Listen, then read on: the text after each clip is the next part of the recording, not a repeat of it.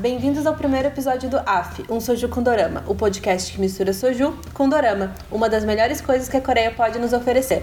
Meu nome é Franciele e hoje a gente vai falar de Meu Deus do Céu, Parasita. Que filme foi esse? Eu sou a Fernanda e a noite que a gente assistiu esse filme foi muito louca. Eu sou a Andressa e tô pra dizer que eu só não fiquei mais surpresa porque eu tinha assistido A Criada no dia anterior. Desde o início, quando a gente pensou em criar o podcast, a gente já tinha certeza de que o primeiro episódio seria sobre Parasita. Então, o filme é de 2019, a gente estava no mesmo mês da estreia do filme e a gente decidiu ir junto no cinema para assistir, para ter a mesma ideia do que estava acontecendo. Franciele e Andressa chegaram atrasadas na sessão. Como sempre, né? Ops. Desculpa aí. Já perderam os primeiros minutos. E a ideia então era comentar sobre o filme tomando um chazinho. A gente parou num bar, o bar fechou, a gente foi pro próximo bar e a gente saiu de lá porque tava amanhecendo.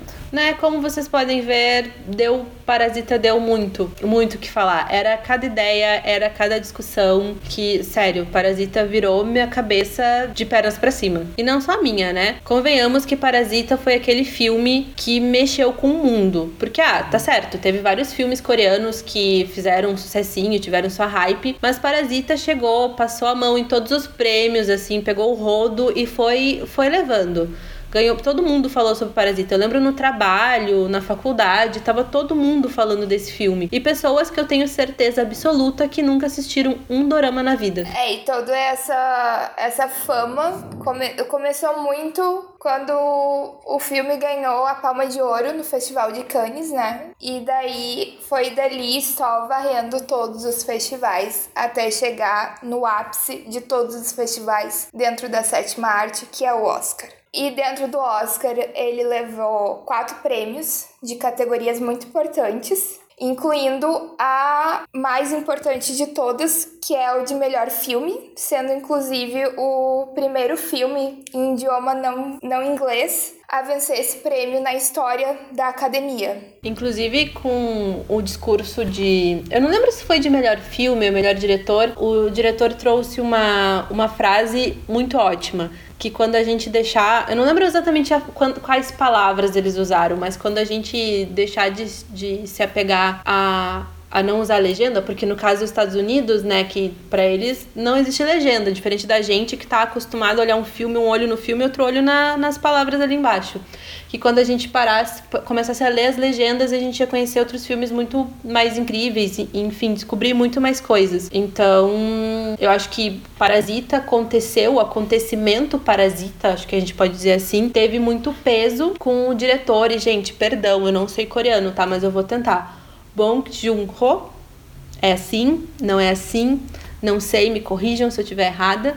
Mas acho que muito do peso de Parasita vem do próprio diretor. Acho que a hype ela começou dentro da Coreia. Porque para quem não sabe, o Bong Bong Joon-ho. Ele fez Expresso da Manhã, aquele filme com o Capitão América. Ele fez Hospedeiro, um filme que vocês também acham na Netflix. Ele fez, deixa eu pensar, Okja. Okja, é verdade. E alguma coisa do assassino também, que eu não, não vou lembrar direito agora, que também fez muito sucesso. Então, acho que o diretor, o peso do nome do diretor também trouxe uma, uma força pro filme. Assim como a gente ouviu falar, tipo, nossa, um filme do Tarantino. Não precisa saber sobre o que, que é o filme, porque é um filme do Tarantino, sabe? Pra gente, Bong Joon-ho é, é um nome novo, mas eu acredito que no cinema asiático ele já tem a sua, o seu currículo bem pesado, sabe? Que as pessoas escutam o nome dele e pensam, poxa, eu vou assistir o filme desse cara. E a partir de agora eu acho que ele entra pra esse rol Tarantino, digamos. Sim, com Sim. certeza. Então ele vai ser um diretor que ainda que não americano, não como um Scorsese ou algum nome mais conhecido assim, ele tá entrando na onda dessa mesma galera. Agora quando tu falar, ah, vou assistir um filme do Bong Joon-ho, já tem um outro peso. É, eu acho que já, já vem, é que nem quando às vezes tu nem acha o filme tão bom, mas tu vai no cinema, putz, assistir um filme do Tarantino. Ai, não achei muito bom, mas mas era do Tarantino, sabe? Então, longe de mim criticar o Tarantino, né, gente? Pelo amor de Deus. Ainda que a gente pegue exemplo de Era uma vez em Hollywood. Menina, tava me segurando para não falar pegar... desse filme, hein? a sinopse, não. Tem muita gente que gosta. Particularmente, para mim não me agradou. Mas eu fui assistir o filme porque era um filme do Tarantino. Eu não li sinopse, eu não vi sobre o que se tratava. Eu sabia que existia uma ligação com Charles Manson. Então, eu fui, mas porque era um filme Tarantino e provavelmente agora pode ser que o Bom Joon-ho entre nesse mesmo esquema. Eu não sei a sinopse, eu não vi do que se trata, eu não vi o ator, mas pelo diretor eu vou assistir o filme. Não, e com certeza eu acho que a partir de agora, a partir de Parasita, todos os filmes dele vão entrar em circuito nacional, porque quando a gente foi assistir, a gente foi num cinema super alternativo aqui em Porto Alegre que passa filmes que vão para festivais, aqueles filmes que não entram pro cinema, sabe? A gente teve que achar nos lugares muito mais independentes. E eu tenho certeza que a partir de agora a gente vai encontrar o, o, os filmes do Bong Joon-ho em nos cinemas, nos grandes cinemas nacionais, como Parasita depois de toda a hype entrou, né? Tu conseguia achar ele em grandes redes e eu acredito que todos os filmes dele a partir de agora posso estar pagando minha língua aqui, mas eu acho que eles vão entrar direto pro grande circuito.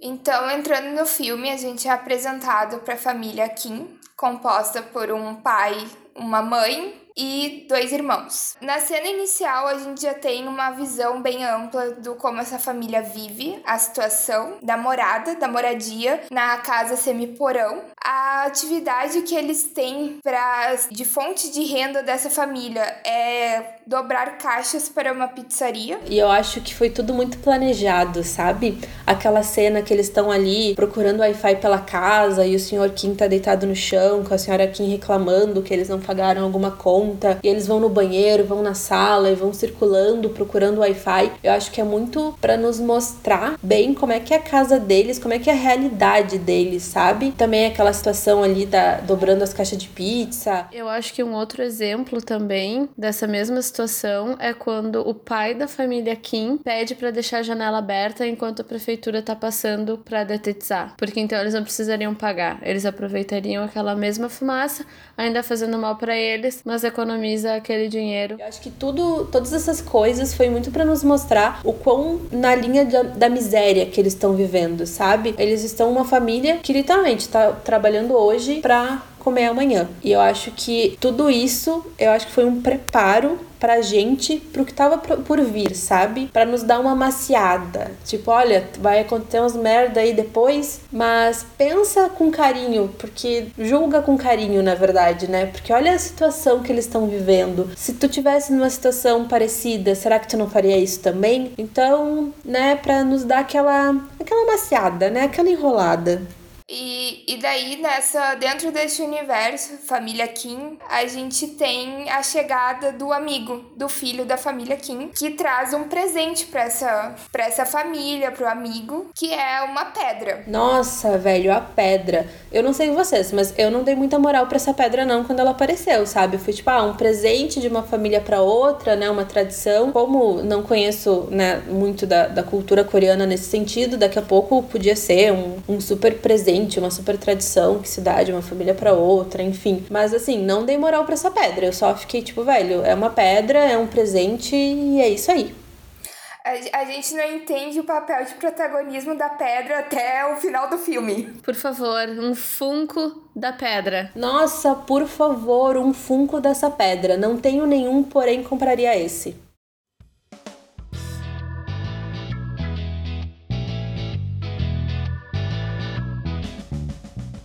Nessa mesma visita, eu até acho importante comentar aqui que eu senti que o filho Kim ficou muito incomodado com um amigo rico dentro da casa dele. Tanto que em seguida ele pediu: quem sabe a gente sai para conversar lá fora? Por que a gente vai ficar aqui dentro? Não só pelo ambiente pequeno, que eles não teriam privacidade, porque, né, tu não teria pra onde ir. Mas também, não sei, me deu uma impressão de, de vergonha. Eu também. Eu senti uma, uma vergonhinha, assim, sabe? Do Kim mais novo, da casa dele, da família dele. Tanto que depois, quando eles estão ali bebendo e conversando, até o, o, o amigo dele comenta, tipo, nossa, que bom que serviu pra eu ver tua família, sabe? Eu não senti incômodo da parte dele. Eu senti uma vergonhinha ali do, do Kim mais novo. Mas o amigo dele tava super de boas, até ficou feliz de ter encontrado a família do amigo, assim, senti uma, um constrangimento só da parte dele.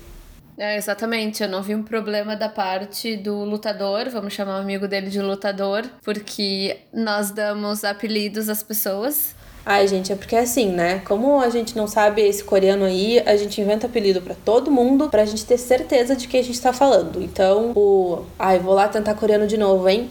Park Seo-jun totalmente errado. Peço perdão a todos que sabem coreano, estudam coreano, estão passando vergonha me escutando falando assim, mas a gente chama ele de lutador. E se você assistiu Fight My Way, você sabe exatamente do que a gente tá falando. E sem falar que os personagens dele, de uma forma geral, são meio brigões, né? Eles estão sempre ali prontos para briga. Então, foi lutador, foi o apelido que mais veio a calhar. Inclusive, se vocês tiverem uma ideia, sugestão de algum outro apelido, pode mandar pra gente. E sem falar que no decorrer dos episódios vocês vão conhecer muitos e muitos apelidos que a gente usa carinhosamente para esses atores que a gente gosta tanto.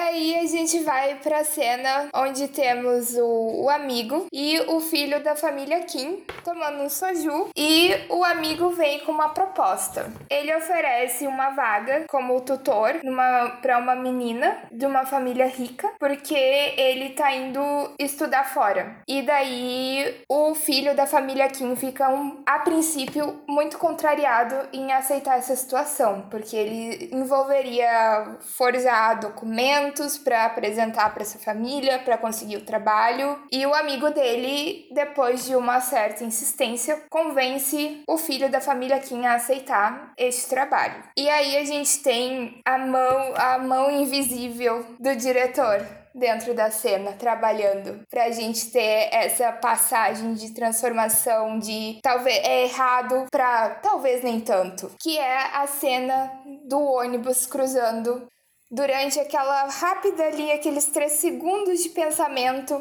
entre é errado, mas talvez nem tanto, a gente vê um ônibus cruzando. E daí a gente vê o filho da família Kim, de certa forma, cruzando uma linha. Que a princípio não parece tão, tão ruim, né? Mas não parece ser nada muito grave. Nossa, e o que me deixou muito chocada, assim, foi que ninguém da família Kim, mas assim, ninguém, por nenhum meio segundo pensou, putz, mas errado errado isso aí, né? Mentir? Menina, pra que isso? Sério, isso me deixou muito, muito em choque, assim. Até a, aquela cena quando ele tá saindo de casa pra entrevista que o pai dele fala: Nossa, filho, eu estou orgulhoso de ti. Eu fiquei, gente, o quê? E ele também, sabe? Ele olhou pro pai dele e disse: Ai, pai, eu não tô mentindo. Eu tô só. Eu vou entrar na faculdade ano que vem. Eu tô só imprimindo papel um ano antes. E, velho, de verdade, ali, naquele discurso, na, na lábia que ele tem, ele me convenceu que tava tudo bem. Eu, de verdade, olhei e pensei: Tá tudo bem. Olha, olha o quanto eles precisam disso, sabe? Então, tá tudo bem. Já indo para essa entrevista como tutor, a gente já vê que o filho Kim precisa subir uma grande ladeira para chegar na casa. Ele já sobe algum lance de escada por apertar no botão no interfone, mais um lance de escada para chegar até o jardim, mais um lance de escada para entrar na casa. Aí a gente já começa a perceber o quão alto a gente tem a próxima família. Que na entrada da casa a gente já percebe a governanta explicando que a casa foi feita por um, um renomado arquiteto e então a gente tem a apresentação, a gente encontra pela primeira vez a senhora Park dormindo na mesa do jardim, no lado de fora. E aí a gente tem a segunda mão invisível do diretor, o te acompanha pelo vidro o Kim mais novo e a governanta de um lado, a linha de vidro separando a senhora Park dos dois. Sim, esse efeito, né, de separar o pobre do rico, ele acontece diversas vezes durante o filme, né? Até no encontro do Sr. Kim com o Sr. Park, tem essa, essa divisão, essa barreira física, né? E visual também, né? Às vezes eles eles estão separados por um vidro que eles totalmente pode se ver, totalmente transparente, porém existe aquela barreira e visual também também, né? Sempre aquela divisão do, do vidro ou alguma alguma construção da casa, algum efeito de luz, sempre tem essa divisão que acontece em vários momentos do filme. A sutileza que ele quer mostrar as diferenças, né? É, e aí a gente também tem a sutileza do demonstrar na própria coisa em comum dos dois, que é a habitação, né? A própria casa dos dois Um tu desce para acessar, na outra tu sobe, sobe e sobe muito para entrar dentro dessa casa da família Park. É aquela barreira física visível e invisível, né? Sim, ela, ela tá visível, mas nem tanto, talvez, mas tá ali. E quando a gente encontra, voltando pra, pra Senhora Park, ela é um, um, personagem especial, né? Porque a gente, primeiro um contato que a gente tem com ela, ela tá ali dormindo. Em outros momentos isso se repete também, né? Ela tá dormindo no sofá, ou ela tá parada contemplando alguma coisa, assim, ela tá sempre tem essa imagem plena, né? E eu acho que é muito o papel dela na casa, né? O, o que ela representa naquele lugar é principalmente o papel da mulher dentro dessa sociedade patriarcal, né? Que tem o homem como chefe da família, porque até então a gente não teve nenhum vislumbre do pai dessa família, que também é composta por quatro pessoas, né? É o pai, a mãe e os dois irmãos. E essa mãe, né, o papel clássico da mulher, ficar em casa. Só que numa família como a família Kim, tanto é que a gente vê a mãe da família Kim lá exercendo trabalhos de lavar roupa, essas coisas assim. A família Park não tem essa, essa necessidade. Porque eles são ricos, eles têm alguém para fazer essas tarefas domésticas. Então, a mãe da família Park passa a maior parte do tempo não fazendo nada, porque ela fica em casa, mas ela não exerce a função clássica de cuidar da casa. Então ela tá sempre dormindo, ela tá sempre olhando pro nada, ela tá sempre sentada no sofá. E é isso, né? Ela vive em torno dessa casa também. E tem uma fala também do lutador quando vai fazer essa proposta pro Kim mais novo, né? Que a senhora Park ela é muito simples. E aí eu fiquei bem curiosa, tipo, como uma pessoa, tipo, é simples, né? Sabe qual é o contexto disso? E aí durante a entrevista acho que fica um pouco claro com o, o que significa ser uma pessoa simples, que ela ele entregou ali aquele documento e ela não deu muita importância pro, pro papel e falou inclusive que não dava muita importância para papéis. E ele rapidamente, né, escondeu embaixo do braço porque vai que ela percebesse que era falsificado, né? E falou que o que interessava mesmo é que tinha sido indicado por alguém e queria ver ele na prática dando aula para ver se ela aprovava ou não. E aí isso mostra muito esse, esse traço da personalidade dela, né? De ser uma pessoa simples então, uma indicação para ela foi mais do que suficiente. E, e aí isso traz também aquela uma ingenuidade dela, né? Acho que a simplicidade dela é muito ligada com a, essa ingenuidade de simplesmente acreditar nas pessoas, né? Acreditar cegamente, sem pensar que talvez alguém possa estar tá querendo enganar ela, ou tirando proveito, ou alguma coisa assim. Eu acho que a, a própria ausência de dificuldades, né? Impostas na vida, porque ela fica em casa, ela não sai. Ela, ela, ela é rica rica, mas ela não tem convívio, sabe? Ela não tem dificuldades na vida dela. E todas as pessoas que cercam ela são de, de extrema confiança dela. E daí chega alguém. Ela não teria por que ter essa preocupação ela não teria por em ser enganada. É, e ela, então, e chega alguém que já foi indicado por uma pessoa que já era da confiança dela. Então, não tem porquê, ela não enxerga o porquê de duvidar da palavra dessa pessoa. E isso vai permear o, o filme inteiro, porque vai ser a próxima pessoa a se infiltrar dentro da família também vai ser nessa de, ah, eu conheço alguém. E daí essa confiança, esse círculo de confiança vai passando pra frente, né? É, eu acho que é bem importante mesmo isso dessa confiança, porque já é o primeiro passo para a segunda pessoa da família que entrar na casa. Que foi só uma oportunidade de um comentário que ela fez enquanto estava levando alguém na porta. O Kim novo já já linkou: "Ah, não, mas só um pouquinho. Eu conheço uma prima de um amigo que pode te ajudar". E ela precisando dessa ajuda com o filho, automaticamente: "Ah, mas ela você conhece ela? Sabe? Pode me apresentar?". É, e agora a gente é apresentado um pouco mais a Jéssica, né? A Jéssica entra na, na jogada. E, velho, eu não sei vocês, mas a Jéssica ela iria me convencer a pagar um seguro de vida para um cachorro que eu não tenho. Sério. A Jéssica é aquela pessoa real que só não teve oportunidade.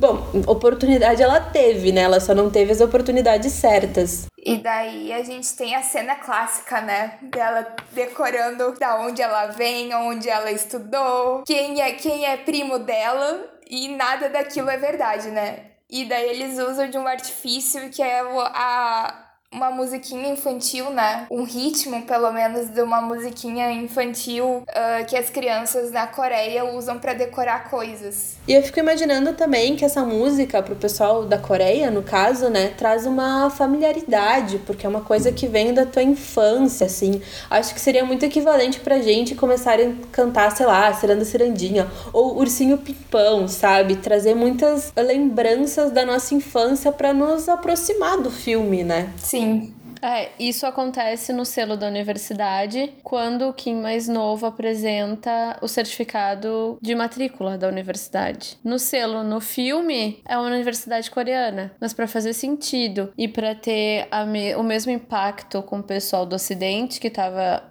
assistindo o filme, foi trocada para Oxford. Então, pra gente, Oxford vai ter tanta percepção quanto quem tá assistindo escutando essa música. Tu vai linkar muito mais fácil pelo teu conhecimento, pela tua familiaridade com aquilo. Sim, uh, foi um acordo do diretor, né, com a galera da tradução, para mudar o nome da universidade, para quem fosse assistir entendesse de primeiro o que estava acontecendo. É que nem mais pra frente, né, um certo personagem vai fazer uma refeição que dizem que. Dizem não, é, no caso só não conheço, né, um prato bem comum na Coreia, que é uma mistura de dois tipos de miojo, vamos dizer assim, né? E que a galera da tradução precisou inventar um nome para aquilo, porque é uma coisa que não tinha tradução e não existe, né, no, pra gente. E outra familiaridade também que a gente encontra que não precisa de uma, de uma tradução, né? É esse consumo às coisas americanas. Que em muitos momentos a senhora Park sempre fala: nossa, mas isso a gente comprou nos Estados Unidos, isso é importado. Tem um certo momento que o filho dela vai acampar e aí ela fala que e tá chovendo e ela fala não tá tudo bem que esse, esse produto é, é americano né então acho que também traz muito essa coisa da gente olhar e pensar velho eu faço isso, né? Quem nunca caiu no truque do não tem no Brasil, né, meninas? Realmente, eu acho que o, o diretor ele traz pra gente muita coisa, pra gente dar uma, uma pensada e pra gente se colocar no lugar, sabe? Quantas vezes você não foi essa pessoa? Sim. É, e entrando agora ali já no, na questão dessa obsessão do filho mais novo, né? Que é o com quem a, a, a Jéssica entra para trabalhar como professora de arte, né? Ele tem uma obsessão muito grande pelo, pela figura do indígena americano, né? E daí que a gente tem uma crítica a, a reduz, a, ao como o capitalismo reduz uma cultura a um simples objeto para ser comprado, né? Então ele compra oca, ele compra um cocar, ele compra flechas, ele compra diversas coisas que fazem parte de uma cultura que tem toda uma história, toda uma, uma carga social dentro dessa cultura, da cultura indígena, reduzida a uma coisa que tu compra importa e olha aqui meninas, é dos Estados Unidos.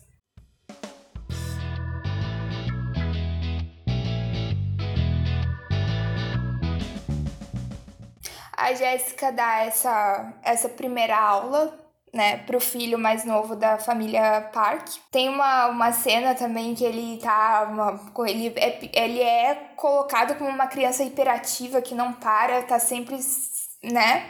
E daí o que a gente vê na cena e quando eles saem do quarto e desce pra cozinha, a senhora Park fica impressionada, porque o que ela encontra é uma criança super obediente e nem um pouco hiperativa. E daí ela já vê um, um certo impacto do trabalho da Jéssica e passa a confiar, eu acho que mais ainda, no trabalho dela. E daí a família Kim vai conseguindo muito mais a confiança da família Park. A Jéssica, então, e aí a gente tem o primeiro vislumbre do Sr. Park, que chega em casa, tem uma rápida conversa e a Jéssica vai embora de carro no carro da família Park, sendo conduzida pelo motorista. E eis que temos daí mais um membro da família Kim para ser infiltrado dentro da família Park.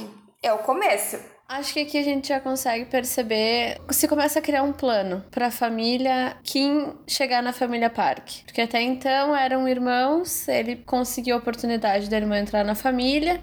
Mas aqui para mim, no momento que tem a cena da calcinha, já se elabora um plano. Então eu já tô imaginando que eu vou tirar o emprego desse motorista, porque eu já tenho alguém para indicar. Então não, não houve a, a indicação primeiro como houve com a Jéssica. Primeiro eu deixei só uma semente, que quando o senhor Park pega a calcinha, vai conversar com a senhora Park e os dois ficam muito chocados. Primeira coisa, não houve um, uma ideia de vamos chamar o motorista para conversar, vamos ver o que, que aconteceu, por que, que isso tá aqui. Primeiro pensamento é: a gente precisa demitir ele. Na próxima noite, a gente já tem a Jéssica com a oportunidade de criar uma história para envolver o pai dela e entrar como motorista da família. Nossa, foi ali que, que me pegou, sabe?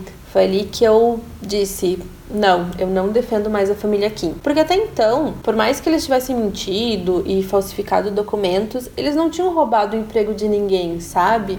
Não tinha um professor de inglês, não tinha uma professora de artes, mas tinha um motorista. E quando a Jéssica viu aquela oportunidade, ela não pensou duas vezes antes de criar uma situação que levaria à demissão daquele homem, sabe? E aí, para mim, foi cruzada uma linha que não tinha mais volta. Foi ali que eu dependurei as chuteiras e disse: não sou mais advogada da família Kim. Para mim, já chega. E daí a gente tem um enfrentamento que a gente não viu que era possível, que não era óbvio a princípio, né? Porque o que tava óbvio pra gente era o enfrentamento entre pobre e rico. E daí aqui a gente é apresentado ao enfrentamento pobre versus pobre. Exatamente, porque é a mesma classe social, a mesma, o, o mesmo movimento. Mas já tava tudo na nossa cara, né? Só a gente que não tava querendo ver. Porque lá no início do filme, quando eles estão conversando com a, com a funcionária da pizzaria, eles estavam ali tentando convencer ela a demitir um funcionário, a contratar um deles no lugar, a contratar mais um funcionário eles estavam ali só no papo, né? E aí a gente já podia perceber esse traço da personalidade deles, vamos dizer assim. Mas a gente, naquele momento, estava tão compadecido que a gente não conseguia ver. E a gente tem um vislumbre também do, do como a família é habilidosa com, com as palavras, né? Porque ela, ele, eles vão na, na moça da pizzaria, assim, ó,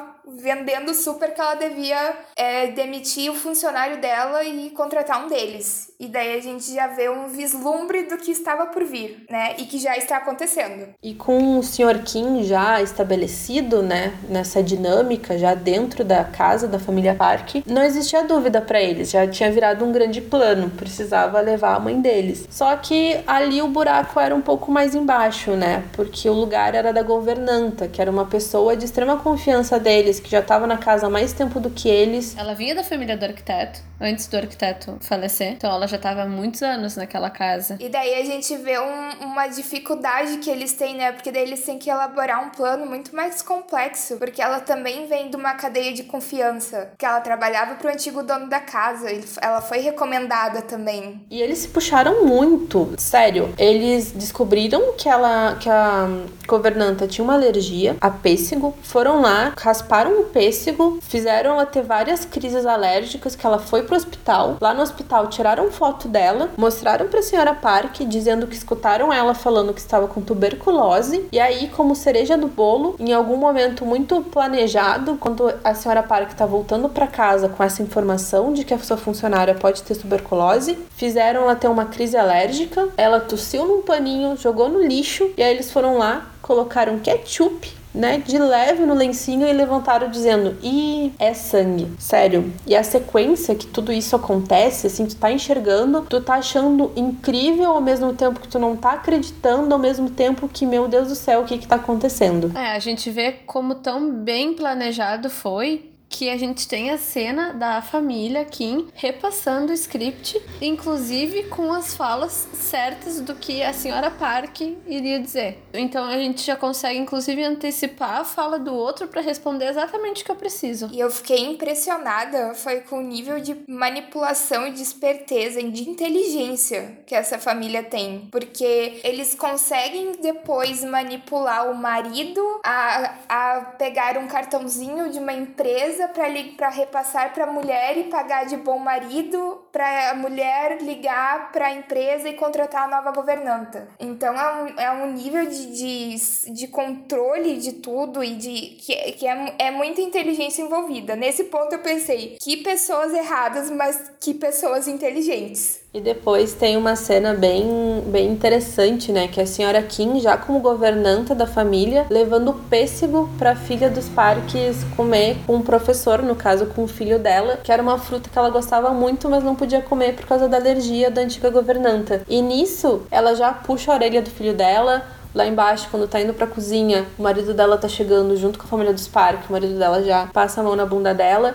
Eles criaram uma coexistência com os parques na, naquela casa muito interessante de se ver. Tudo na cara dos parques, mas eles não enxergando. E aí a gente chegou no momento do filme que eu tava me questionando, tá, mas e agora, sabe? Deu tudo certo, já todo mundo tá ali dentro. A família, a família Park foi viajar para comemorar o aniversário do, do filho mais novo, né? Obcecado por essa questão aí de índios e enfim. E aí a família Kim ficou com a casa só para eles. E eu pensei, e agora?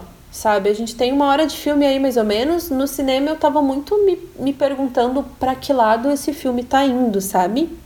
A, minha aposta, tá? Eu, como clássica noveleira da, das nove aí, tava imaginando que eles iam ia decorrer um certo tempo, eles iam conviver ali, ia ter uma questão ali daquela clássica das novelas das nove, né? Alguém casando com alguém passando a perna e levando um golpe. Era isso que eu tava achando que ia acontecer. É, porque a princípio a gente já tinha o filho dos Kim namorando, Sim. entre aspas, a filha dos Park.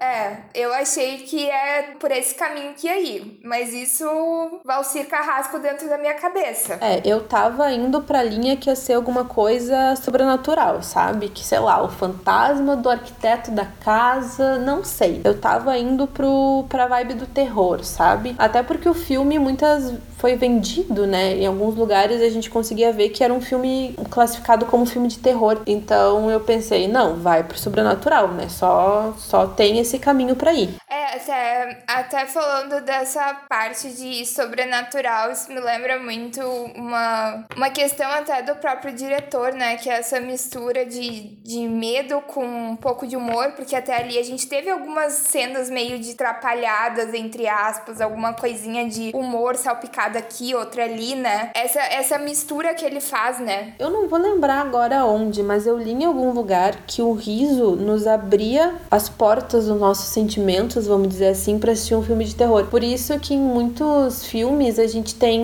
uma comédia meio pastelona, sabe? A gente tem um personagem muito atrapalhado. É aquele clichê, né, do grupo adolescente, daí tem sempre um atrapalhado, tem um aqui, outro ali. Então é muito para nos relaxar enquanto a gente tá assistindo o filme, porque convenhamos né? A gente vai assistir um filme de terror tenso já, já esperando que a gente vai ficar uns dois meses aí sem dormir ou dormindo com a luz acesa. Então, quando vem esses momentos de graça, a gente dá uma risada, dá uma relaxada, o que nos abre para levar um susto muito maior.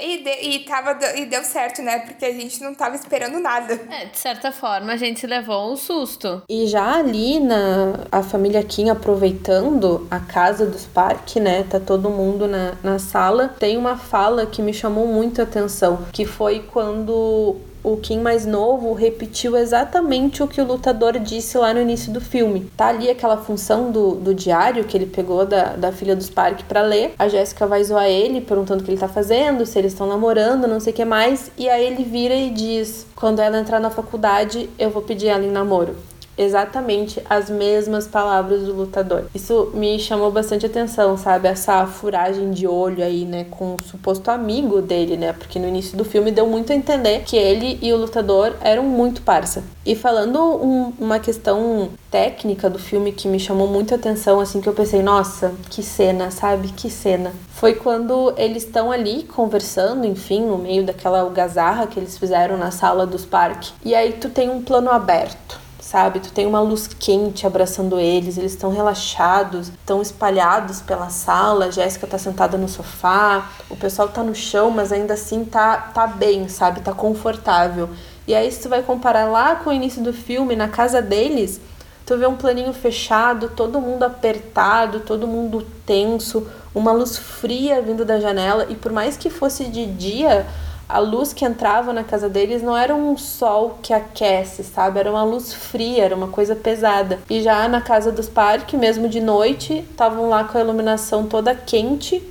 Sério, eu achei um comparativo muito incrível, sabe? Eu achei um detalhe muito interessante que, que foi nos mostrado nesse filme. E sem falar a, a bagunça, né? Que eles conseguiram transformar na casa dos parques, a casa inteira, né? Que o limite ali nunca ninguém viu. Eu acho também a, a fala da, deles falando que, como a família Parque é ingênua, e a mãe fala: Ah, se eu tivesse, se eu fosse ela, eu também seria, né? Ah, como ela é simpática. É, como ela é simpática, como ela é legal. Ah, se eu tivesse o dinheiro dela, eu também seria. Porque ela não tem dificuldades na vida, sabe? Ela tá. Ela tem tudo. Ela tem tudo. Ela tem uma família, ela tem dinheiro, ela tem as, as coisas que ela precisa. Ela não tem que se preocupar com se ela vai ter comida, se ela vai ter dinheiro, se ela vai ter um Wi-Fi. Ela não se preocupa com nada. E daí achei muito impactante, assim, essa, essa fala da, da senhora Kim, né? De se eu, se, eu, se eu tivesse o que ela tem, eu também seria legal. E retrata bem, assim, o, a opinião deles sobre a família Park, né?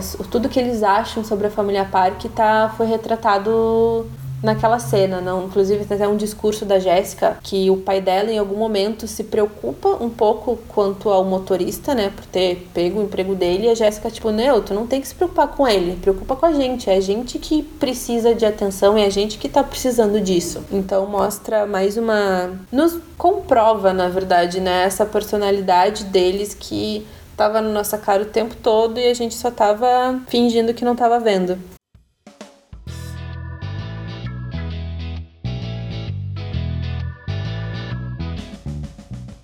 E então aparece o primeiro plot twist do filme. Toca o interfone, a ex-governanta, toda machucada, de noite, chovendo, pede pra entrar porque esqueceu alguma coisa na casa. Essa mulher apareceu na pior hora, sabe? Quem é que chega na casa de alguém no meio da chuva, toda arrebentada, dizendo que tem, tinha cortado os cabos das câmeras de segurança da rua. Meu, eu que não ia abrir essa porta, não tô nem louca ainda, né? E a forma como ela fala isso, né? Um, um certo desespero, né? Uma, um tom de urgência, de pelo amor de Deus, me ajuda, me atende agora, sabe? É, era tudo na, na urgência, foi ela tocar a campainha na insistência, foi tudo na, na, nessa coisa da, da urgência, né? No, no desespero quase. Certo.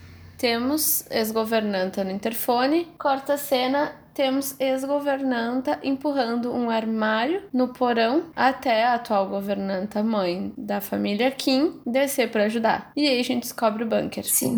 Uma coisa que me deixou muito ansiosa, mas me deu um, um ruim assim, foi o, o a, a, parte que ela, que ela cai. Quando ela tá fazendo força para empurrar o armário, daí ela cai e aquele barulho tipo seco, sabe? Aquele barulho seco, ela cai seca assim, dá aquele, aquele barulho seco e ela já sai em desespero e daí tu já, tipo, já tá num desespero dela não ser acudida, tu já sai em desespero junto, ela parece que não sentiu nada. Então dá a impressão que é tanto desespero envolvido da parte dela que ela nem se dá conta do machucado, ela não vê nada na frente. Ela só desce aquelas escadas atrás do marido. E que cena linda, né, gente? Pelo amor. Sério, toda aquela sequência da antiga governanta descendo aquelas escadas em desespero, gritando pelo marido, e aí a senhora Kim virando para a família dela com aquela cara de pavor, de quem não faz ideia do que está acontecendo, e aí ela começa a descer correndo atrás da antiga governanta e tá vindo aquela câmera por cima do ombro dela, descendo de maneira meio desengonçada e atrapalhada, que nem a própria senhora Kim tá descendo de qualquer jeito, ela só precisa chegar lá e descobrir o que está acontecendo, enquanto a gente simplesmente vai passando por aqueles corredores, escutando a antiga governanta gritando pelo marido. Sério, é uma sequência muito maravilhosa de assistir. E aí a gente encontra esse lugar que ninguém fazia ideia que existia e tem um homem vivendo lá dentro, sabe? É, é surreal. Não, e ela alimentando o marido ela deu uma mamadeira com leite para ele, sabe? Aí daqui a pouco tava comendo uma banana da forma mais esquisita possível. Ela tava segurando ele como se ele fosse um bebê. É, é, é, é muito desconcertante para mim que tô assistindo, sabe? Sim, foi um cuidado meio maternal, sabe? Cuidando de um incapaz, na verdade, que de certa forma ele é, né? Ele meio que ficou tão tanto tempo isolado socialmente que ele se tornou um, um incapaz. E, e, então a gente tem uma cena que me pegou bastante, que é a inversão muito rápida entre as governantas. Porque enquanto a ex-governanta estava dando comida pro marido, ela pedia por favor para a atual governanta não contar para ninguém. Ela oferecia um valor para que ela fosse alimentar o marido pelo menos duas vezes por semana ou uma vez por semana. Ela, ela pontua que as duas estão no mesmo patamar, as duas precisam se ajudar. A governanta, que é a senhora Kim, é bem clara quando pede para não chamá-la de amiga, que elas não estão no mesmo patamar, que ela não precisa de nenhuma ajuda. E a inversão vem quando a família dela cai da escada. Então, o que a ex-governanta pedia, tipo, um pouco que implorava por essa ajuda, agora é a vez da senhora Kim implorar pela ajuda. Porque ali o plano dela foi descoberto. Agora tem um vídeo para comprovar que eles não são todos desconhecidos, porque o Kim mais novo pede ajuda do pai quando machuca o pé. Então aqui a gente tem uma outra, um, outro plot. E mais uma vez o confronto pobre versus pobre, né? Numa cena que vai ser uma das. Uma sequ... Sempre nas sequências mais brutais, assim. É sempre esse embate de pobre versus pobre, né? É na mesma classe eles se engalfinhando ali pelo, por essa chance de ser o, o parasita da família Park, né? Um jogo de poder, né? Foi uma coisa muito. Quem é que, que tá mandando agora? É, e, é, e é uma dinâmica de ascensão e queda, né? E uma certa arrogância que troca muito rápido também, né? De uma para outra. E uma coisa que me chamou a atenção também foi quando a antiga governanta falou pro marido dela: "Vamos subir para tomar um ar". O jeito que ele subiu aquela escada, sabe, foi uma coisa animalesca assim, foi uma coisa bizarra. E depois, toda aquela situação, aquele circo, né, que se montou na sala, que tava enquanto. Vou chamar de Sr. Banker, que eu não consigo me lembrar qual é o nome dele. Tá lá, deitado no sofá, recebendo uma massagem da esposa, né, a antiga governanta. Toda a família Kim tá lá, meio que pagando uma, uma penitência, né? Tá lá de joelhinhos com os braços para cima. Você e Dorameiro já deve ter visto isso várias vezes, principalmente em dramas escolares, né? Que tem o castigo dos jovens é tá lá de joelho com os braços para cima. É, é toda uma situação que, né, o, o quanto o jogo virou. Acho importante até pontuar que enquanto a família Kim tá rendida com os braços para cima, a ex-governanta, a, a senhora Bunker, digamos assim, ela tá imitando uma âncora de um jornal norte-coreano. Sério? Sim, Sim, ela tá, ela, ela tá imitando, tá, sabe, tipo, tirando um sarro. Nossa, eu tava tão distraída com a situação tão tensa que eu nem, nem me liguei no que ela tava falando. Eu não, não tenho conhecimento sobre guerras da Coreia, mas o bunker foi feito para uma possível guerra, né, entre Coreias. E aí tu tem, digamos, Coreia do Sul rendida, enquanto a Coreia do Norte tá, sabe, o âncora de um jornal. Então achei alguma. Eu não conheço as Coreias, mas eu imagino que alguma mensagem aí ele quer Pra quem é da Coreia, imagino que tenha impactado de alguma forma. Ah, aquela velha familiaridade, né, que a gente já tinha comentado antes. Isso. E a cena que vem na sequência, ela é brutal, né? Enquanto ali a, a os. Vamos chamar de bankers, né? Já, já virou os bankers estão lá comentando como é que era a vida deles, a senhora Kim vem pra cima deles e aí eles começam uma briga de uma maneira, né, relembrando até aquela, a, aquela situação que eu coloquei, o quão animalesco que foi o ele subindo aquelas escadas meio de quatro. Toda essa briga virou, sabe? É, era uma coisa que tu não conseguia nem entender direito o que estava acontecendo. É um momento que tu não sabe quem tá por cima, quem tá por baixo. É todo mundo em volta do mesmo telefone celular. Sim. E aí a gente pode pontuar pontuar um pouquinho a frieza da Jéssica, que enquanto tá todo mundo engalfinhado, um em cima do outro, um pisoteando o outro, pelo celular, ela consegue sair dali e ir até a geladeira buscar um pêssego para atingir a governanta, ex-governanta. E o pêssego dividindo ali a protagonismo junto com a pedra, né? Sim, tanto tão protagonista que a gente não teve dúvidas para ser a capa do episódio, né?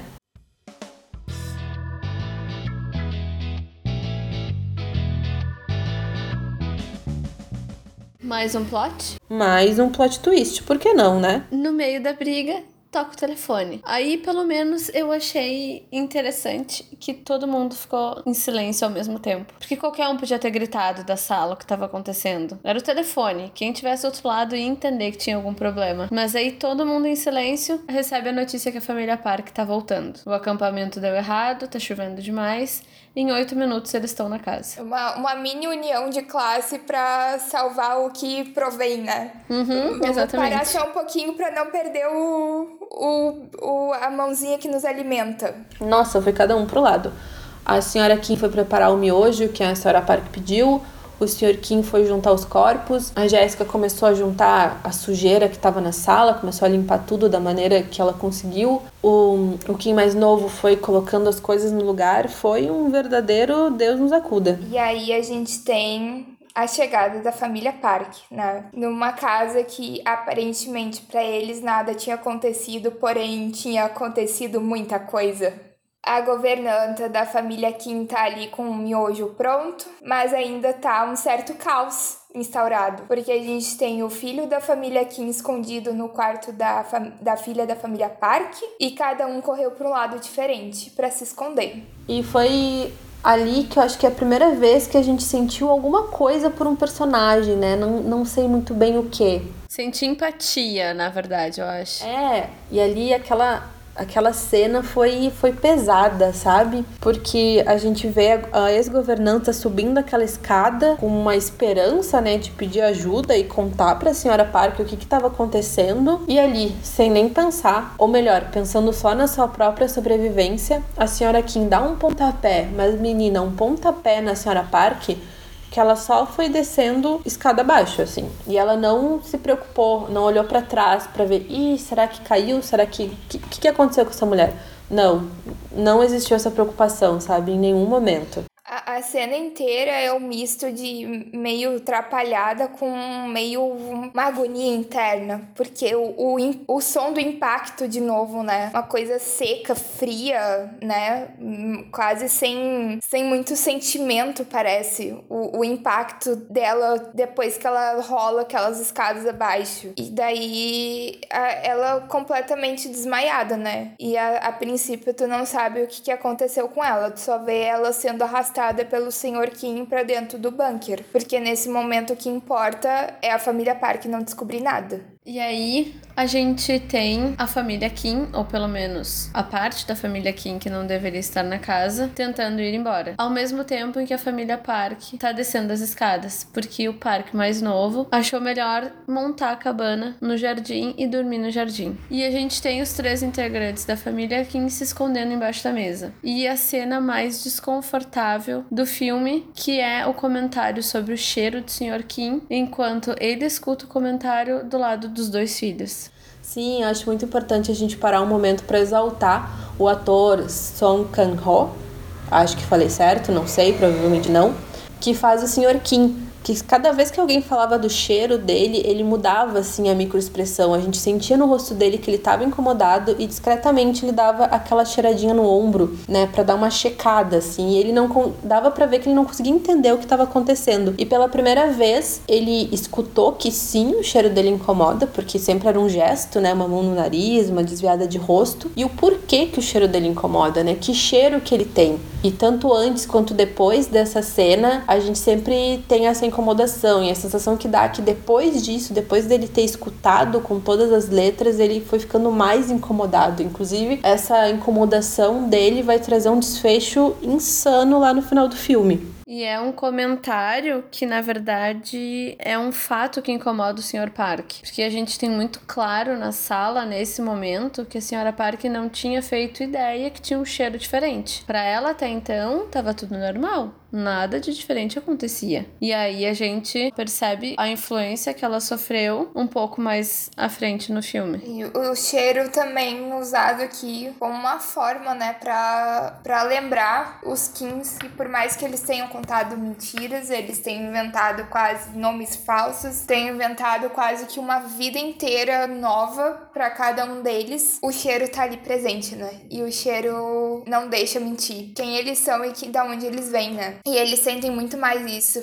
a partir desse comentário do cheiro, principalmente o Sr. Kim, né? Parece que pega ele de, um, de uma maneira muito diferente e principalmente o comentário do Sr. Park da, da origem do cheiro, né? Ele chega a comentar que o cheiro da, de quando a gente anda de metrô. Então, claramente, cheiro de pobre. E não bastasse essa humilhação ali da, da questão do cheiro, né, vinha à tona, assim, com todas as letras, a gente tem ainda a cena de sexo do casal Park. Que se for ver, eles estavam na casa deles, né, na, na intimidade ali do casal, mesmo estando na sala e tendo uma parede de vidro e o filho deles estar, em, está dormindo do lado de fora, ainda assim é, um, é uma situação perfeitamente normal. Tirando, claro, que existe uma família inteira na mesa de centro, né? Debaixo ali da mesa de centro, escutando tudo. Então, é foi uma cena que ela foi ficando sufocante, sabe? Até que ponto ia a humilhação que a família Kim estava passando naquela noite, porque a ladeira era só ladeira abaixo, assim, ó, não, não, não, não fazia ideia em que momento isso ia parar. Eu tava ali segurando o ar na, na cadeira do cinema, querendo que logo aquela situação acabasse e que eles saíssem dali o mais rápido possível. É misto de humilhação com desconforto, com constrangimento, com quase todos os muitos sentimentos negativos envolvidos no mesmo ao mesmo tempo. E na primeira oportunidade, então, que a família Kim tem para escapar, para finalmente conseguir sair da casa, eles deixam a casa, né? Com uma mensagem da, da senhora Kim avisando que todos já tinham dormido. Eles conseguem sair debaixo da mesa para tentar sair da casa. O Kim mais novo e a Jéssica conseguem e o senhor Park no meio do caminho para porque o filho mais novo dos Park chama os pais pelo walk-talk dizendo que não consegue dormir. Aí a gente já tem a, né, uma cena muito tensa. A gente tem o Sr. Kim com 1,80m parado no meio da sala, deitado. O casal Park deitado no sofá e o Park mais novo na barraca. Não sei como ninguém se encontrou. Não sei como os Park não enxergaram o Sr. Kim deitado no meio da, da sala. Fato é que todos conseguem escapar. Sim, é, é, é exatamente essa situação. Quando tu só quer que eles saiam correndo e aí eles estão conseguindo, e tu pensa, meu Deus do céu, finalmente eu vou conseguir respirar. Lá tá o Sr. Kim jogado no chão da sala, a família Park não enxergando e eu não entendendo como é que eles não estavam enxergando um homem daquele tamanho deitado no chão.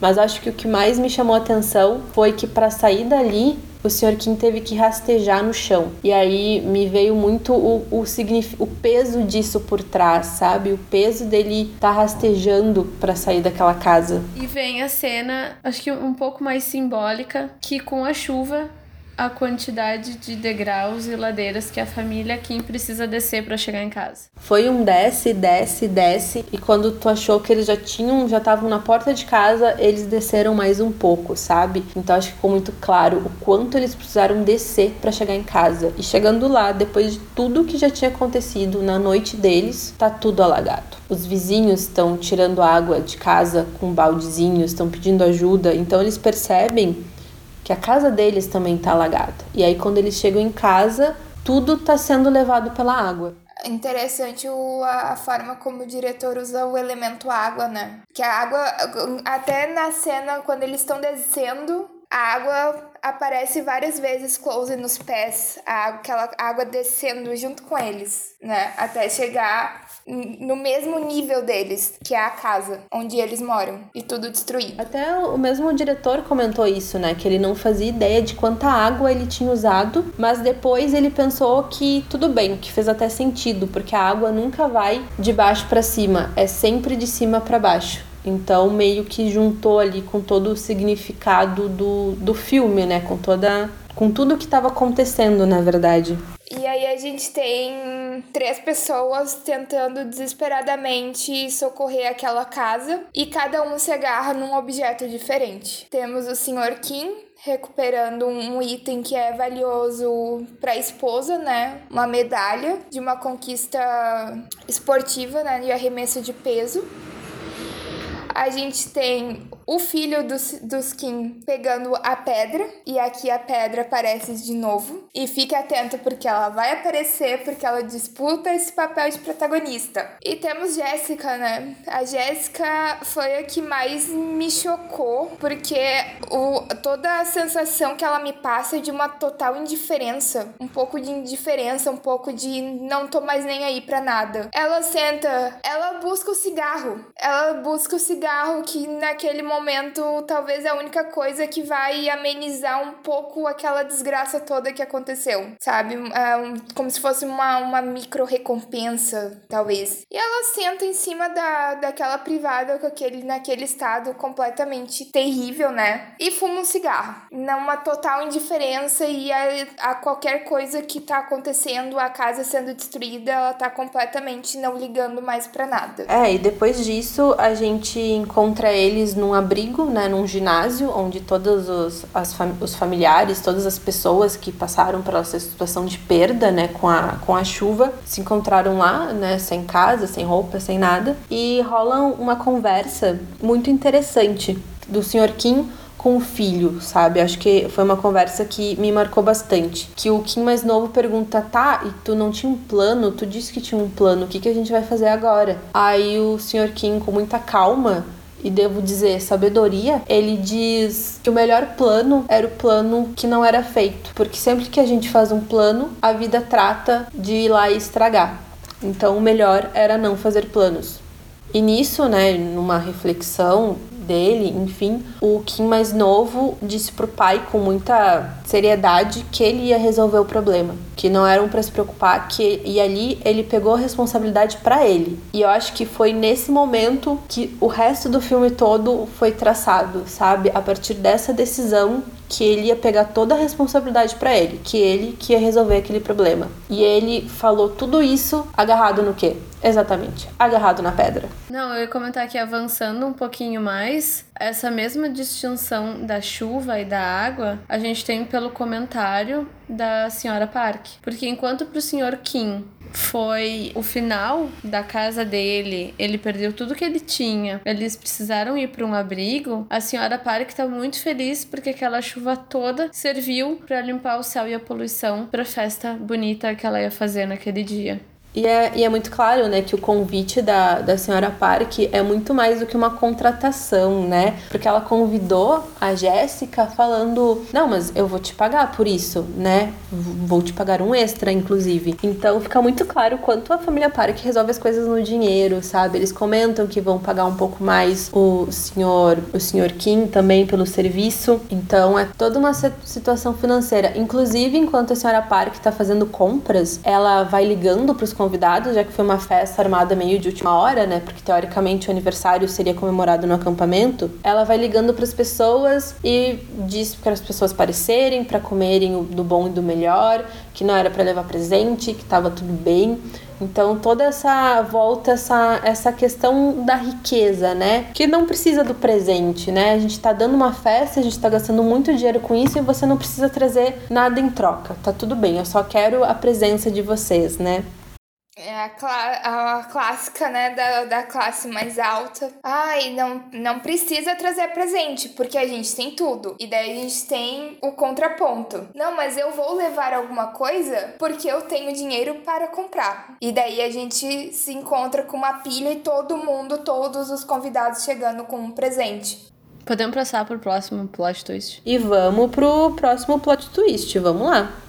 Festa. Adoramos festa, adoramos plot twist. Temos a combinação dos do melhor dos mundos.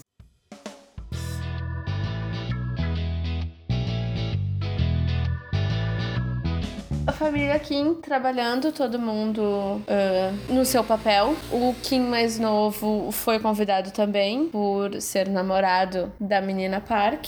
E ele, como prometendo pro pai que iria resolver a situação, ele levou do abrigo a pedra. E ele pegou a pedra e desceu pro bunker para encontrar a família Bunker. O que teria acontecido com a família Bunker, porque a última ideia que a gente tem é o senhor Bunker preso e a senhora Bunker machucada. Mas até então a gente não sabe o que aconteceu. Eis que a gente encontra a senhora Bunker, imagino que morta pela quantidade de sangue, mas o Kim mais novo não tem tempo de ver o Sr. Bunker, porque ele é atacado pelo Sr. Bunker e fica quase preso no bunker também, quando a gente tem o Sr. Bunker prendendo como com uma forca o Kim mais novo. No meio da briga, o Kim mais novo consegue se soltar, tenta sair do bunker e a gente tem o Sr. Bunker indo atrás. A briga dos dois, e uma cena que me chocou pra caramba, foi quando o Sr. Bunker consegue pegar o Kim mais novo. Kim mais novo já machucado, já deitado. O Sr. Bunker pega a pedra e numa cena explícita, sem corte, sem nada,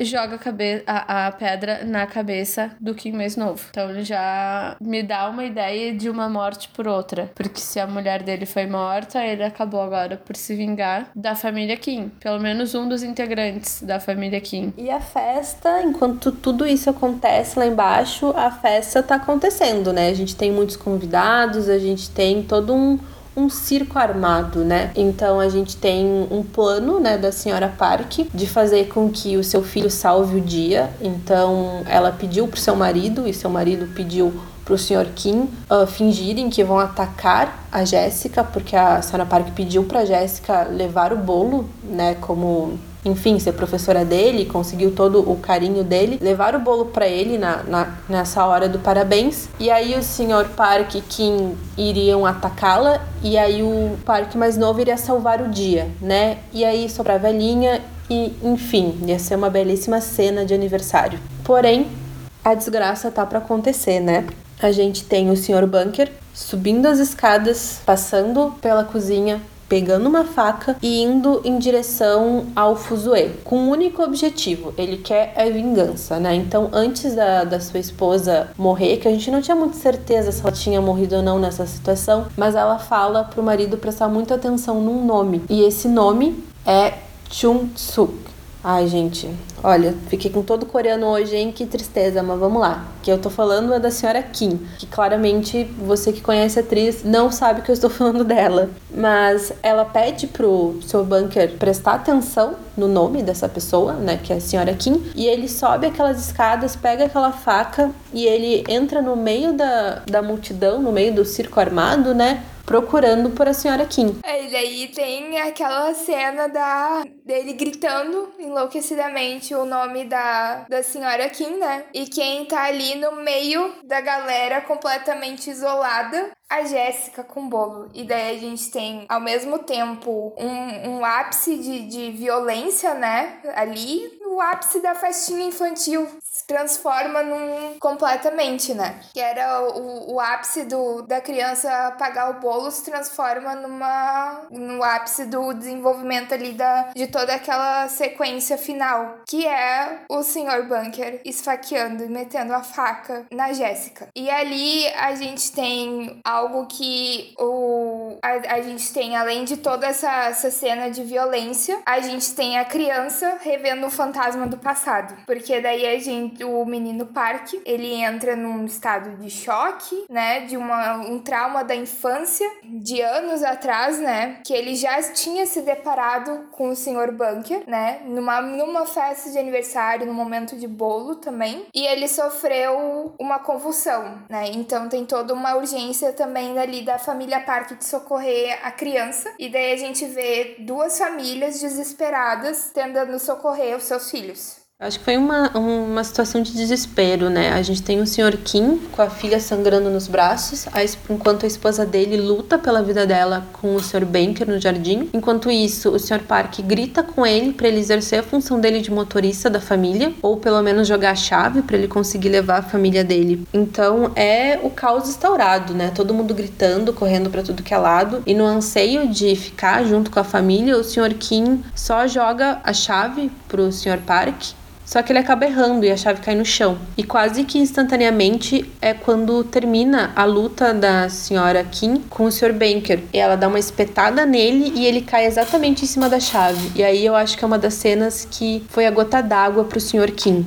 A gota d'água, que é o momento em que o Sr. Park move o corpo do Sr. Bunker na tentativa de pegar a chave. E apesar de tudo, ele ainda consegue levar a mão no nariz como uma reclamação do cheiro que ele sentia do bunker. Ali, o Sr. Kim, num ato muito rápido, e não sei se vocês também, mas eu não tiro a razão dele. Ele, muito rápido, levantou, pegou a faca e matou o Sr. Park. É, eu falei que o cheiro, né, foi a gota d'água, mas acho que foi toda a situação, se tu foi ver, né? A filha dele tava ali morrendo nos braços dele, enquanto a esposa tava lutando com uma pessoa completamente desequilibrada. Ele via o filho dele sendo levado para fora da casa desacordado e ele sem saber o que tinha acontecido com o filho dele. E aí veio a situação do cheiro, né? Que, foi, que é uma situação incômoda para ele desde o início, cada vez que alguém comentava a respeito. Foi o combo da desgraça que aconteceu, né? É que também acho que, claro, foi a junção porque ao mesmo tempo que o Sr. Park pedia a chave, ele não sabia que a Jéssica era filha do, do Sr. Kim, mas ainda assim, ele vendo uma pessoa morrer ali, um funcionário dele morrer no gramado dele, não houve a ideia de, não, traz ela, a gente, sabe, pega ela, pega a chave, vamos todo mundo pro hospital. Vamos todo mundo junto pro hospital. Não, você deixa ela aí, me dá a chave que eu ainda preciso que tu dirija para mim até o, o hospital tal. Então, eu acho que esse conjunto, e mais as pessoas gritando e todo o momento em si. É um, uma mistura de, de covardia, né, por parte dos parques, de simplesmente não acudir a, a, a funcionária deles, porque de certo modo ela, ela tinha um convívio com a família, né? Não era simplesmente uma, uma funcionária, era professora do filho. Ela tinha um vínculo com eles, não era uma, uma convidado, alguém contratado que não fazia parte em nenhum momento. E, e também das próprias pessoas presentes, né? Que ninguém se prontificou a ajudar. Ninguém ali parou para ajudar. Quanto mais rápido correr, melhor. Exatamente. E também a gente tem uma outra, uma outro ponto que me marcou bastante é o, o senhor Park encarando essa figura que saiu do bunker e daí o homem, o senhor bunker olha para ele e grita respeito. E daí o senhor Park, quem é você? E daí a gente pensa, mas esse respeito vem só de, de baixo para cima. Ele não vem, ele não é o contrário, ele só vem de, de baixo para cima. Ele é unilateral. Pois é, eu concordo também. Acho que não é uma via de mão dupla, né? Essa questão do respeito. Mas se bem que nessa situação em específico foi tudo criado na cabeça do Banker, né? Enquanto ele estava vivendo às custas do parque, né? E ele criou essa, esse sentimento de respeito e idolatria, né? Pela pessoa que alimentava e dava morada para ele, né? Mesmo o Sr. Parque não fazendo ideia da existência dele. Inclusive ele até pergunta: "Você me conhece?" Então a gente percebe que foi uma relação criada só na mente do Sr. Banker. E o cheiro também, a gente, a No cinema não tem como sentir cheiro, né? Acho que o que me pegou ali em toda aquela cena foi a expressão do ator. Quando ele, ele fa, leva a mão no nariz ali e uma, uma, uma, uma expressão de, de, de nojo, de assim, muito forte. O asco, nossa, todinho ali. Meu Deus do céu. Sim, que mesmo no meio do caos, o cheiro foi tão incômodo que ele involuntariamente botou a mão no nariz, né? Mesmo com a pressa, com a urgência de levar o filho para o hospital, ele teve esse gesto. E ficou o mistério do que aconteceu, né? Porque qual, qual foi o saldo da festa? A gente teve duas pessoas mortas no quintal, a Jéssica e o Sr. Park, uma mãe chorando pela filha falecida e uma mãe desmaiada porque tinha um filho tendo uma convulsão nos braços e o marido tinha acabado de ser esfaqueado na frente dela. Os dois jovens adolescentes sumiram, sendo que um estava desmaiado e a outra carregava ele nos braços. E o Sr. Kim se viu numa situação que ele só podia fugir. E aí ele saiu, ele sumiu de cena e a gente não sabe para onde ele foi e a gente fica sem saber o que aconteceu, né? Qual foi o desfecho dessa festa? E o que aconteceu foi depois, né? O, o Kim mais novo acorda no hospital depois de passar por uma, uma cirurgia na cabeça, com policiais investigando toda a situação. Aí na sequência a gente já tem o julgamento da, das, dos dois, né? Da, da mãe, da família Kim e do filho. E por último a gente se encontra a Jéssica, né? A Jéssica, a foto da Jéssica no caso, porque a Jéssica ele se depara daí com a irmã no, no cemitério. E daí a gente vai se dando conta do, do como se desenrolou essa história, né, para cada um, mas não totalmente. E a gente encontra a nova realidade do Kim mais novo, né? Que ele voltou a trabalhar na pizzaria, a mesma do início do filme, só que agora ele distribui panfletos. E ele criou um novo hábito, né? Que eu posso chamar até inclusive de obsessão, que é observar a casa onde toda essa desgraça da família dele aconteceu. Claro, ele não entrava na casa, literalmente, né? Mas ele observava a casa de longe com seus novos moradores. E numa dessas idas até a casa para observar, ele acabou vendo as luzes piscando. E aí, a partir das luzes, a gente tem o Kim mais novo anotando essa sequência, descobrindo ser uma mensagem em código Morse. E então a gente recebe essa carta do Sr. Kim comentando sobre quão difícil foi morar no bunker enquanto não tinha ninguém habitando a casa e em como a família alemã, a nova moradora da casa, não comia só salsicha e, e cerveja, que eles comiam outros tipos de alimento. Ao mesmo tempo em que esse comentário é feito, a gente vê na porta da geladeira um imã de geladeira com a bandeira da Suíça. É, e daí a gente tem, nesse momento, uma, uma, uma crítica né, ao jogar uma, uma etnia inteira, ser, mesmo sendo de países diferentes, na mesma sacola, né? Porque ele pegou, ah, é loiro, branco de olho azul, é tudo alemão. E daí a gente faz a mesma norma, o ocidente tem este costume de fazer isso com pessoas orientais, né? Então foi uma, uma certa crítica aí a esse jogar toda uma etnia dentro de uma mesma sacola e falar é de tal lugar. O famoso famoso estereótipo. Sim, eu não sei se essa foi a intenção do roteiro, né, para uma crítica pra gente aqui no, no Ocidente, mas a carapuça serviu, né, que foi essa questão que muitas vezes a gente acaba colocando todo mundo no mesmo saco também, né? Quem nunca já não viu uma pessoa com descendência oriental e não chamou de japa ou de China, sabe? Por mais que a gente assista dorama e, e, saiba que existem várias, vários países com semblantes parecidos, a gente sabe que a realidade no mundo, não só aqui no Brasil, é ver uma pessoa oriental e já chutar que ela é japonesa ou chinesa, né? Não consegue visualizar a quantidade de países e locais que as pessoas têm uma mesma descendência. E que é totalmente fa falta de respeito, né? Convenhamos. E então, em resposta a essa carta, essa, essa nova carta descoberta do Sr. Kim, o Kim mais novo, ele faz planos. Ele responde pra gente, claro, também em código Morse, ele transcreve toda essa carta dele em código Morse, mas ele responde pra gente os planos da família para quando a faculdade finalizada, para quando ele tivesse um emprego, que ele compraria essa casa para conseguir tirar o pai lá de dentro. A gente gente inclusive vê a cena dele e da mãe com a mudança dentro da casa, o pai saindo do porão, indo até a família para abraçar a família.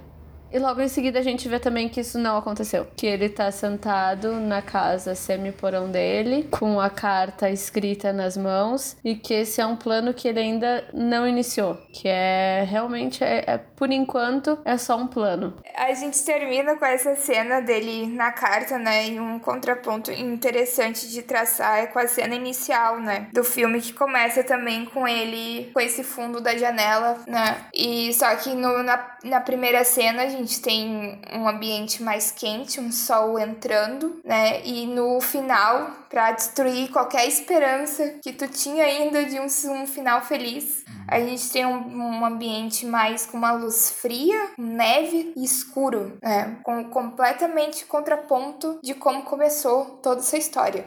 E quando o filme finaliza, a gente vai para os créditos e durante os créditos passa a música São João Glass, que foi coescrita por um dos atores, né, o que o ator que faz o Kim mais novo. E essa música ela era para se chamar 564 anos, né, que seria o tempo que o diretor calculou que o Kim mais novo levaria para juntar dinheiro para comprar aquela casa. Então essa música ela tem todo um uma simbologia, né? Toda uma representação do que, que é a ilusão dessa família para chegar à ascensão social. Que é a realidade que a gente vive, né? Mas preciso dizer que apesar do final triste e todos os pesares, o filme vai virar uma série pela HBO. E com participação do diretor Bong Joon-ho, né? Então acho que a série vai ser muito bem representada. É bom, ele, ele tá envolvido, faz todo sentido, né? Porque ele é um diretor que gosta de ter controle das coisas, funcionando naquela cabecinha de gênio, né? Ele tem controle de absolutamente tudo. Ele teve o controle do roteiro, ele tinha o controle de quem tava no elenco, ele tem muito controle das coisas e por isso mesmo as coisas sempre sai exatamente como tá. Como diria minha mãe, né? Se quer uma coisa bem feita, faça você mesmo. Vamos lá, galera. Então, considerações finais. Agora sim chega a hora. Meninas, todo mundo quer saber quantas garrafas de soju vocês dão para esse filme? De 1 a 5 ou 1 a 10? 1 a 5. 5. Pra mim, 5. 5 e meia, vai. Podia ter um pouquinho mais. 5 e meia, Ansiosa, cinco, cinco ansiosa garrafas pela foram série. poucas. Eu dou cinco garrafas de soju de uva verde, que a gente sabe, cá entre nós, que é o melhor. Eu dou 5 garrafas de soju de uva verde também, que é a minha favorita. E foi isso, galera. Esse foi o nosso primeiro episódio do AF Um Soju com Dorama. Espero que vocês tenham gostado. Segue a gente lá nas nossas redes sociais, Twitter e Instagram. Os dois são iguais, são AF, com dois Fs, Um Soju com Dorama. E a gente se vê daqui a duas semanas no nosso próximo episódio. E fica a dica: não façam planos.